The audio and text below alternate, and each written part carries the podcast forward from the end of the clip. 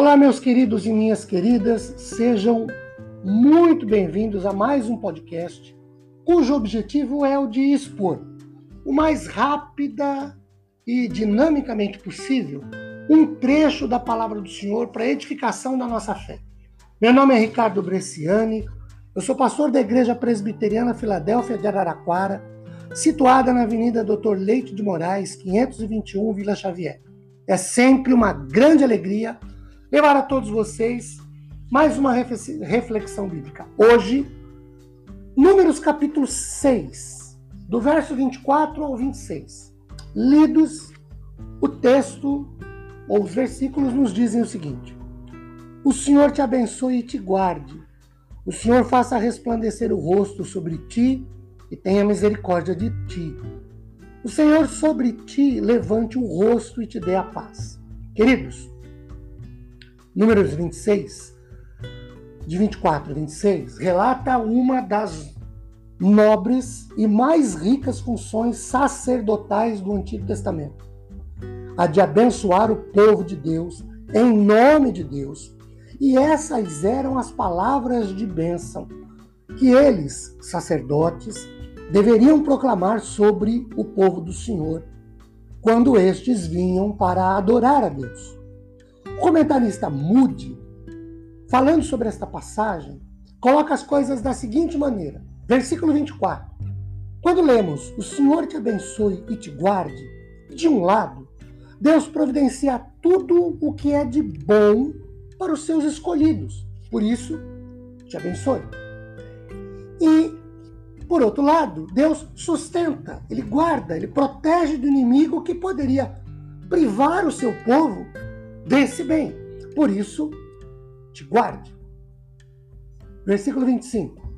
Quando lemos faça resplandecer o seu rosto, registra aqui uma expressão hebraica muito típica.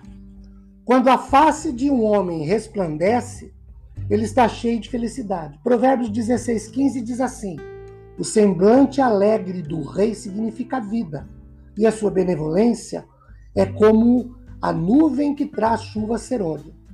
Queridos, mas o contrário é também significativo. Vejam, quando o rosto de uma pessoa está cheio de sombras, de trevas, de escuridão, é evidente que o mal e o desespero se, apressam, se apossam da sua vida.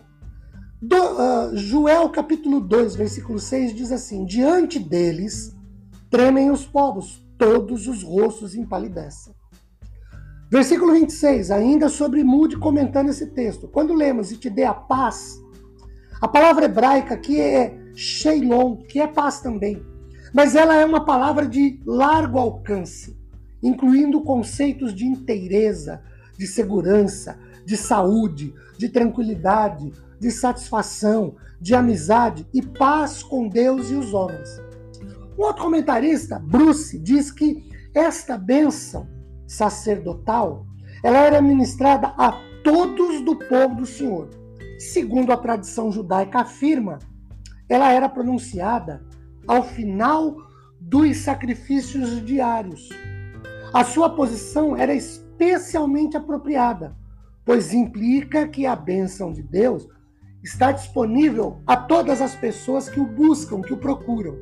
Ainda, Bruce comentando esse texto, e aí citando Keio, ele afirma que a frase o rosto de Deus, verso 25, é a personalidade de Deus quando se volta para o homem.